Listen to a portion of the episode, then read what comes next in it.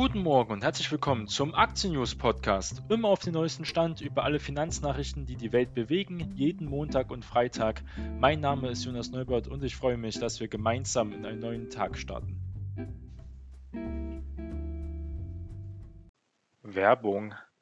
Ich bin begeistert von Trade Republic, Europas mobilen und provisionsfreien Broker. Melde dich jetzt mit meinem persönlichen Einladungslink an. Er steht in der Beschreibung und erhalte 15 Euro nach deinem ersten Aktienkauf. Damit unterstützt du auch diesen Kanal. Werbung Ende. Wir starten unsere Sendung nach dem vierten Advent. Heute ist Montag, der 21. Dezember. Weihnachten steht kurz vor der Tür. Meistens sind ja die Börsen relativ ruhig und trotzdem beginnen wir natürlich am Wochenstart auch mit dem Wochenausblick für die Börse. Und zuerst gucken wir uns mal die Auswirkungen von dem sogenannten Hexensabbat am vergangenen Freitag an. Und da haben wir gesehen, dass der DAX ganz knapp sein Rekordhoch verpasst hat. Die harten Lockdown-Maßnahmen haben die Anleger in der vergangenen Woche vor Weihnachten hier auch nicht gestört. Im Gegenteil, der DAX zog sogar insgesamt kräftig an. Erst am vergangenen Freitag gab es einen kleinen Rückschlag wegen den Hexen, aber der ist nicht so stark ausgefallen wie von manchen befürchtet. Wenn die Hexen tanzen, kann es zu Kursschwankungen kommen, manchmal sogar relativ große Kursschwankungen. So war es auch heute, also am vergangenen Freitag, den sogenannten Hexensabbat wieder. Am dreifachen Verfallstermin von Optionen, Futures auf Aktien und Indizes ging der DAX dann auf einen kleinen Berg- und Talfahrt.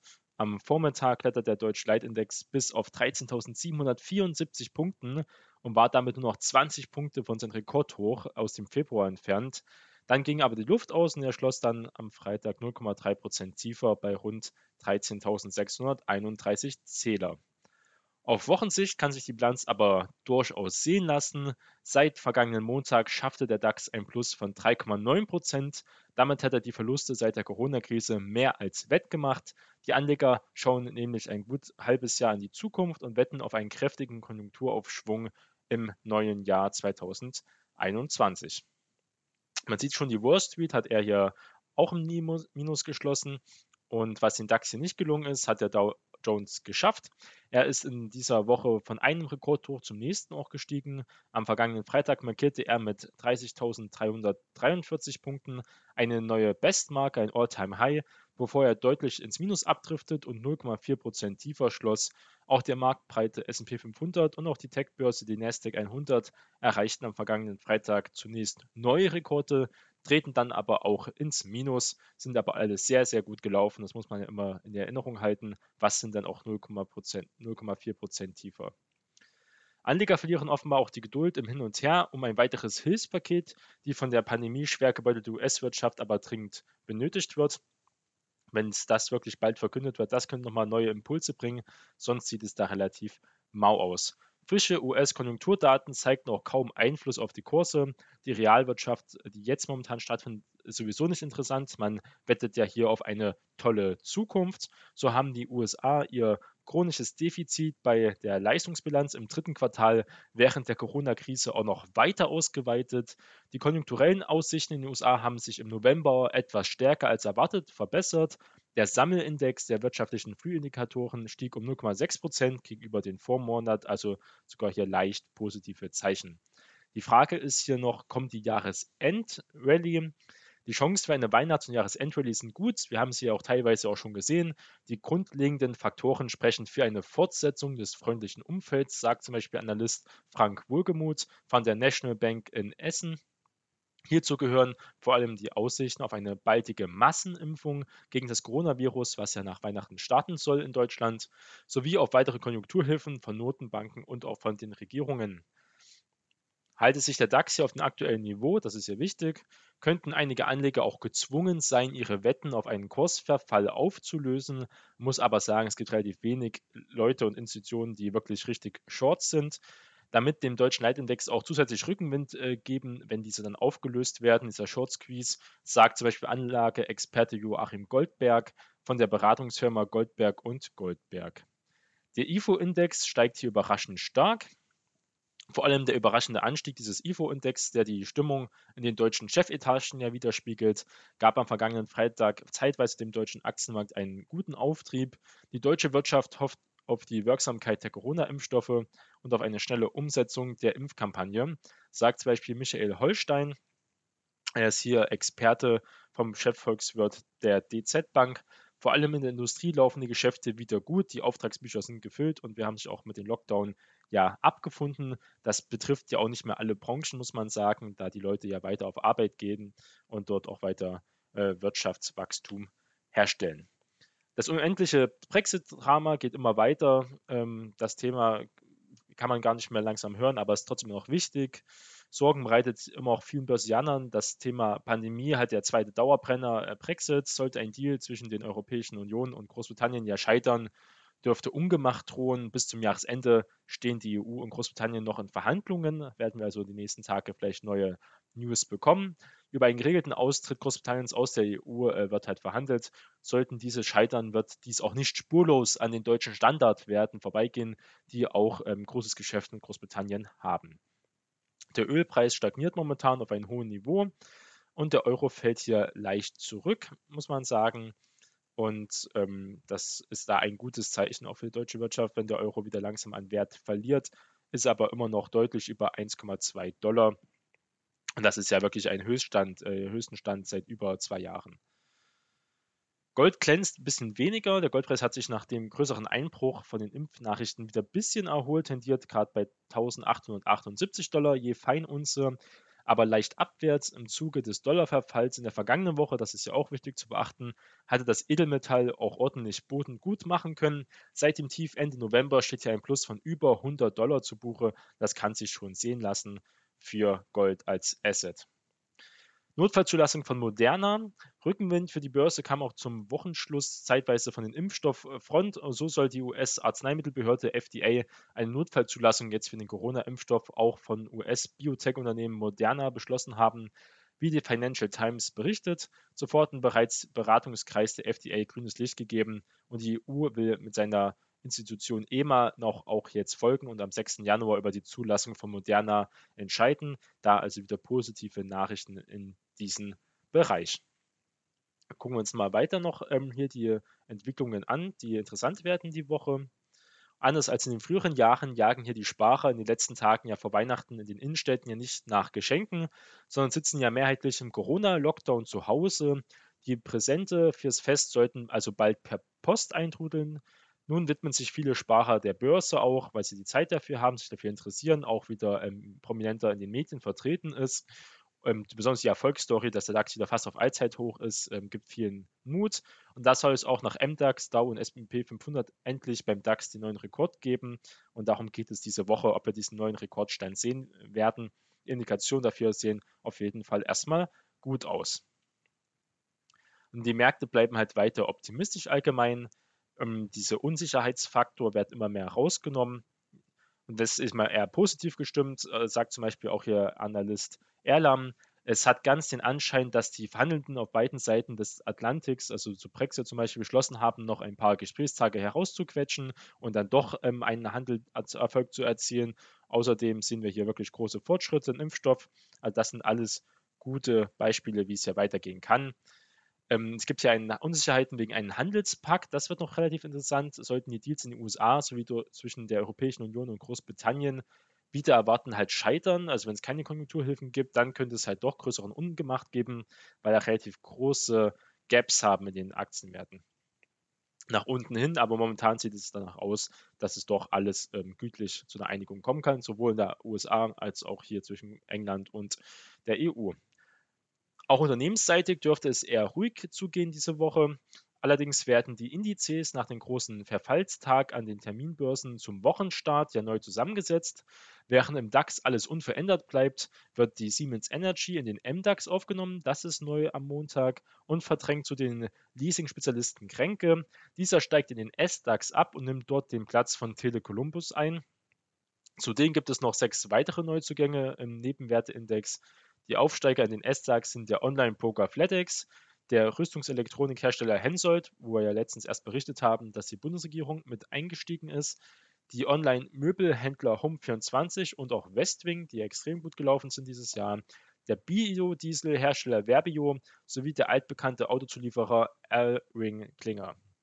Weichen müssen dafür die Autozulieferer Leoni, der Finanzdienstleister Wüstenrot und Württembergische, der Werkzeugmaschinenbauer DMG Mori, der UV-Technologiespezialist Dr. Höhnle, der IT-Dienstleister Secunet sowie der Autowaschanschlagenhersteller WashTech, also hier doch größere Änderungen, die den S-DAX ähm, hier beflügeln, könnten besonders Home24 Westwing und auch Verbio, auch Hensoldt sind hier wirklich äh, gut gelaufen, sind interessante Werte und ähm, das sind die kleinen Werte in der dritten Reihe, wie man so schön sagt, S-DAX, ähm, die trotzdem in zukünftig meistens noch ein bisschen mehr Wachstum bringen können. Der S-DAX hat sich ja auch auf langfristiger Sicht besser entwickelt als der DAX, weil hier die kleinen Werte mit drin sind, also der Mittelstand und dafür ist Deutschland ja bekannt. Am Freitag haben wir es ja gesehen, ähm, Tesla musste, musste, jetzt gekauft werden, auch nachbörslich gekauft werden, ähm, von den Leuten, die den S&P 500, die ETFs, die Fonds, die den S&P 500 wirklich nachbilden wollen, weil Tesla ist jetzt offiziell ab diesem Montag in den Index. Das habe ich am Freitag vielleicht ein bisschen falsch ausgedrückt. Also am Freitag mussten die Leute, die am Montag jetzt auch den Tesla in den SP 500 Index repräsentieren müssen, mussten ja am Freitag spätestens kaufen. Das haben wir auch gesehen. Tesla hat äh, über 4%, 5% wieder an Wert dazu gewonnen. Also auf diese große Bewertung ist noch ein äh, größerer Wert draufgekommen. Es sind gerade bei über ähm, 500.000 Millionen Euro in der Bewertung. Also um eine also unglaubliche Bewertung, müssen wir gar nicht drüber reden das Momentum spricht halt für Tesla. Wenn man den Chart ansieht, ist es halt absolute Fahnenstange, aber das Momentum spricht einfach für Tesla. Wie sieht es aber jetzt am heutigen Montag aus? Und da gibt es ähm, verschiedene Meinungen. Tesla wird ja an diesem Montag in den renommierten S&P 500 Index aufgenommen. Am letzten Handelstag vor der Aufnahme, also am vergangenen Freitag, in den großen Index markierte ja die Aktie des Elektroautobau-Pioniers im Nasdaq ein neues Rekordhoch. Jetzt ist bei vielen die Frage, kann das hier noch so weitergehen? Oder droht der Aktie nun das gleiche Schicksal wie anderen Werten, denen nach dem Aufstieg in diese höheren Indexgebiete die Luft ausgeht? Das sieht man ja öfters, wenn die Werte also aufsteigen. Das ist ja, was viele darauf spekulieren. Jetzt müssen die Fonds die Aktie ja auch kaufen, die sich ja oft gewehrt haben, so einen Wert zu stellen. Er ist sogar mit seinen ganzen Börsengewicht hier reingegangen. Aber wir haben gesehen, am vergangenen Freitag vor dem vierten Advent legten ja die Tesla-Papiere auch weiter zu.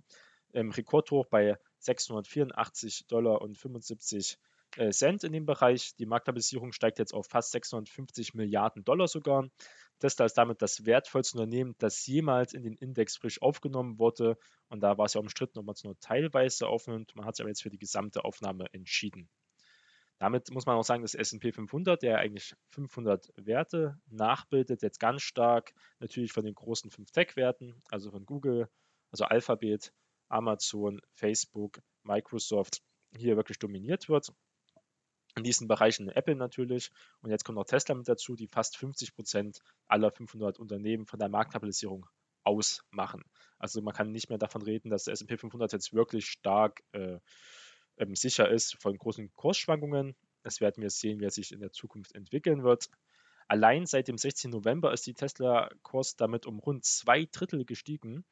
An den Tag hatte der Indexbetreiber ja auch angekündigt, dass das Unternehmen in den Leitindex aufrückt. Äh, wenn man es jetzt charttechnisch betrachten möchte, ist eine Konsolidierung den ziemlich heiß gelaufenen Wert äh, wirklich gut tun, dass er halt nicht zu stark dann korrigieren wird.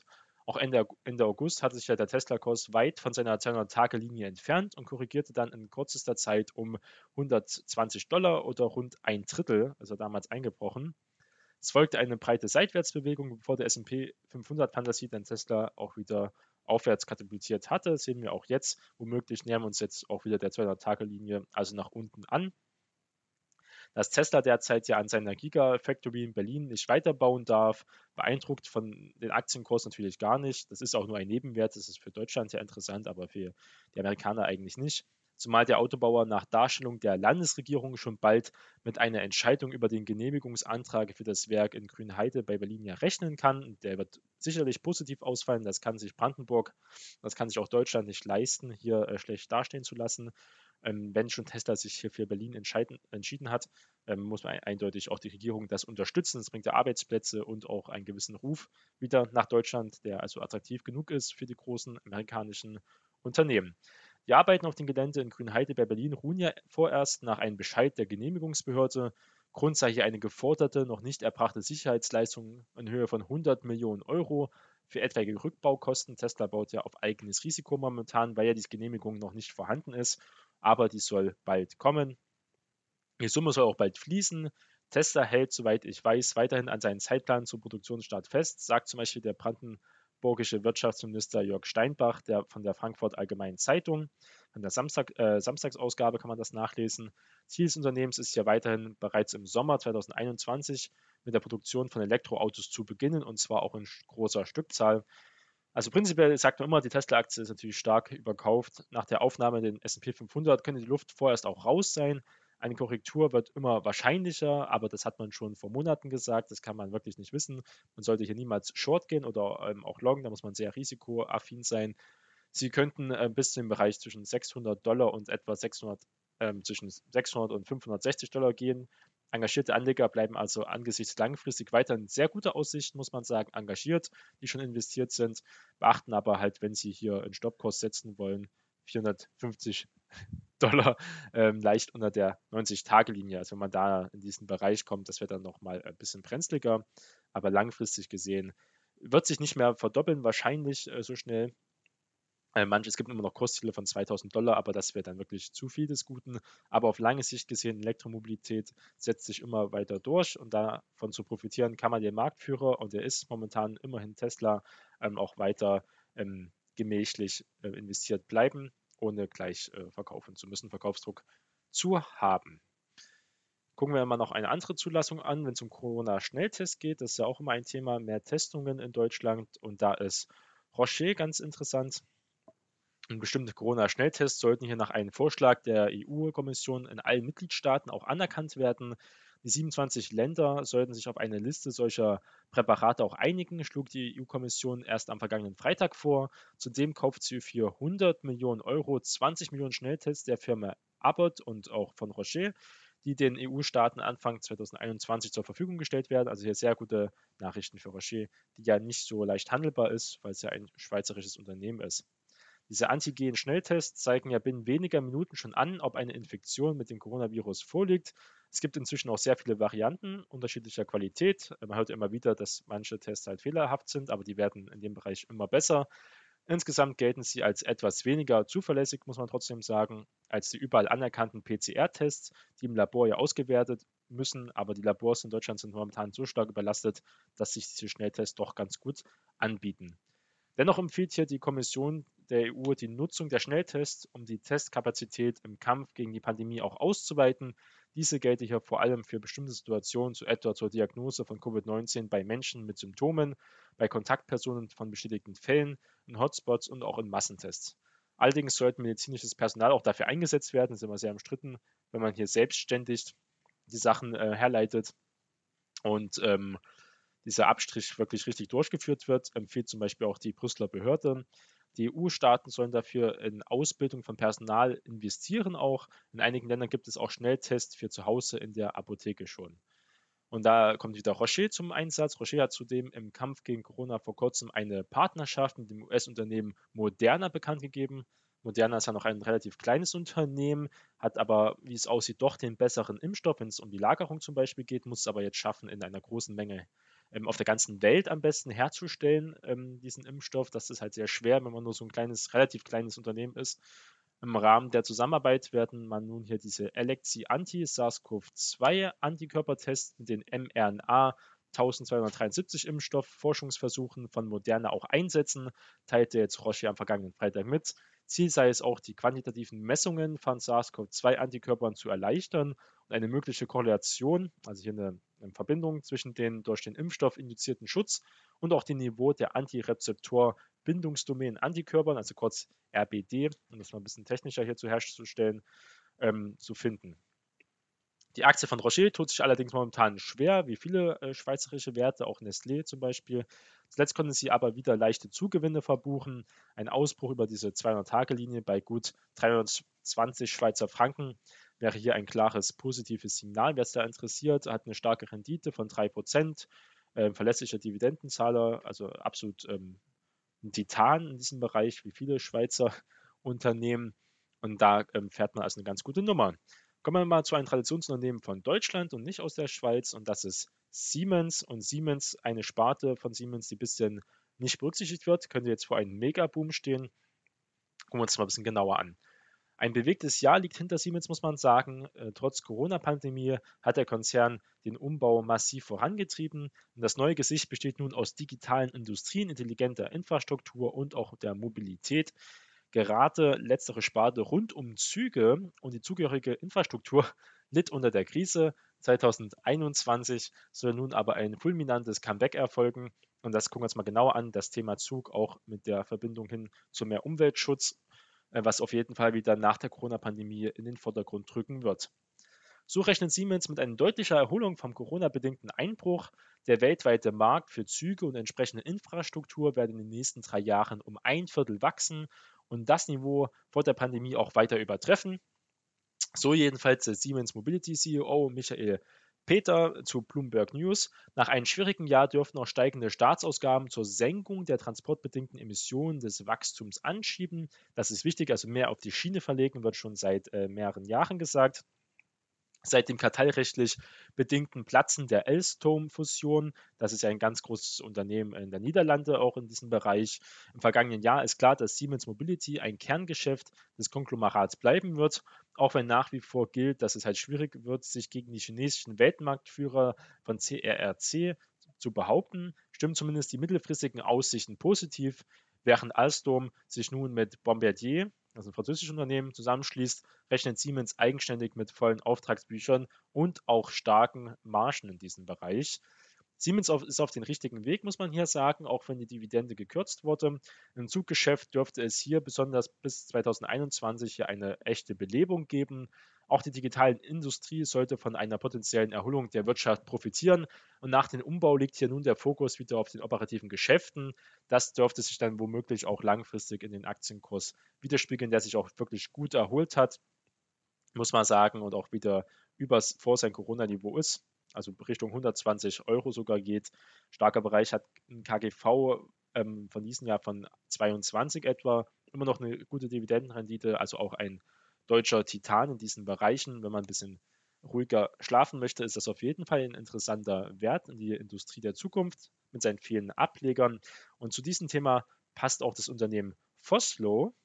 Das ist nämlich im S-DAX vertreten, ist relativ unbekannt. Das können wir uns in diesem Bereich mal genauer angucken. Wenn man also diesen Trend nutzen möchte, mehr auf die Schiene in diesem Bereich zu setzen, da kann man sich diese Foslo-Aktie gerne einmal genauer angucken wenn man auf langfristige Sicht hier fahren möchte. Und zwar der Bahntechnikkonzern Foslo rechnet dank der Klimapolitik auch in den kommenden Jahren mit deutlich mehr Umsatz und Gewinn die Erreichung von Klimaschutzzielen ohne eine zunehmende Verlagerung von Verkehr auf die Schiene ist schlichtlich nicht realistisch, sagt jedenfalls der Konzernchef Oliver Schuster anlässlich einer Investorenveranstaltung am vergangenen Dienstag in Werdow. Und weil sich die Streckennetze nicht ohne weiteres einfach erweitern ließen, müsse man jetzt die Verfügbarkeit der bestehenden Netze auch deutlich erhöhen. An der Börse kamen die Nachrichten da gut an. Die Foslo-Aktie legte nach den Neuigkeiten am vergangenen Dienstag auch kräftig zu, über 5%, äh, muss man sagen. Jetzt schon stark gelaufen. Ähm, bei 42 Euro befinden wir uns momentan und ist wirklich im Nebenwertindex SDAX vertreten. Also da äh, kann man diesen Bereich auch gut spielen, wenn man nicht sagt, Siemens, das äh, ist mir zu viel, dieses große Konglomerat. Das wird sich hier nicht weiter äh, groß verdoppeln können in den nächsten Jahren, auf jeden Fall, nächsten Jahre. Da ist vielleicht Foslo noch ein bisschen interessanter, ist aber auch schon gut gelaufen. Hat, glaube ich, ein KGV in diesem Bereich von zwischen 40 und 50, also auch schon ähm, einiges für diesen Bereich. Der Konzernchef Schuster setzt bei seiner Strategie für die kommenden Jahre nicht nur auf die klassischen Produkte und Dienstleistungen rund um die Bahninfrastruktur, sondern auch mit Hilfe von Digitaltechnik und künstlicher Intelligenz soll Foslo vermehrt etwa den Zustand von Schienen und Weichen überwachen helfen. Das ist ein wichtiger Bereich. Dabei bildet das bestehende Geschäft die Basis für den Auf- und Ausbau eines digitalen Servicegeschäfts. Das ist immer gut, Servicegeschäfte, weil man regelmäßiges Einkommen hat, auch durch Abo-Leistungen zum Beispiel in diesem Bereich. Auch deshalb rechnet der Vorstand mit einem deutlichen Geschäftsausbau und steigenden Gewinnen. Mittelfristig will ja Foslo seinen Umsatz im Schnitt um 4 bis 5 Prozent pro Jahr steigern. Das ist auch ein äh, guter Wert. In allen Geschäftsbereichen sollte dann mindestens 10% der Löse auch als Gewinn vor Zinsen und Steuern, also das EBIT, beim Unternehmen hängen bleiben, bevor dieses Ziel auch langfristig für den Gesamtkonzern auch erreicht wird. Für 2021 zeigen sich das Management etwas auch vorsichtiger, muss man sagen. So peilt der Vorstand einen Umsatz zwischen 850 und 925 Millionen Euro an, während er ja für 2020 weiterhin mit 870 Millionen Euro ausgeht. Von den Erlösen sollen im nächsten Jahr 7 bis 8 Prozent als Gewinn vor Zinsen und Steuern auch übrig bleiben. Dabei soll deutlich mehr als im laufenden Jahr, ähm, wenn man hier einen positiven Sondereffekt durch ein Gemeinschaftsunternehmen in China herausrechnet, hieß es. Die Foslo-Führung stellt ihre Prognosen jedoch unter Vorbehalt, das ist auch wichtig zu wissen, dass es ja keine wesentlich neuen ungeplanten Auswirkungen im Zusammenhang mit der Corona-Pandemie gibt. Also hier auch ähm, positiv sollte jetzt hier wirklich ähm, diesen Bereich geben. Bärenberg hat auch letztens das Ziel für die Foslo-Aktie auf 48 Euro gehebt und dann mit auf beigesetzt. Sind momentan schon bei 42 Euro, also so viel Luft ist da erstmal nicht vorhanden. Aber ein interessanter Player hat auch eine gute Dividendenrendite, wenn man sich in diesem Bereich mit engagieren möchte. Das soll es auch für diese heutige Folge gewesen sein. Und dann gibt es am Freitag wieder die neuesten News in der Börsenwelt.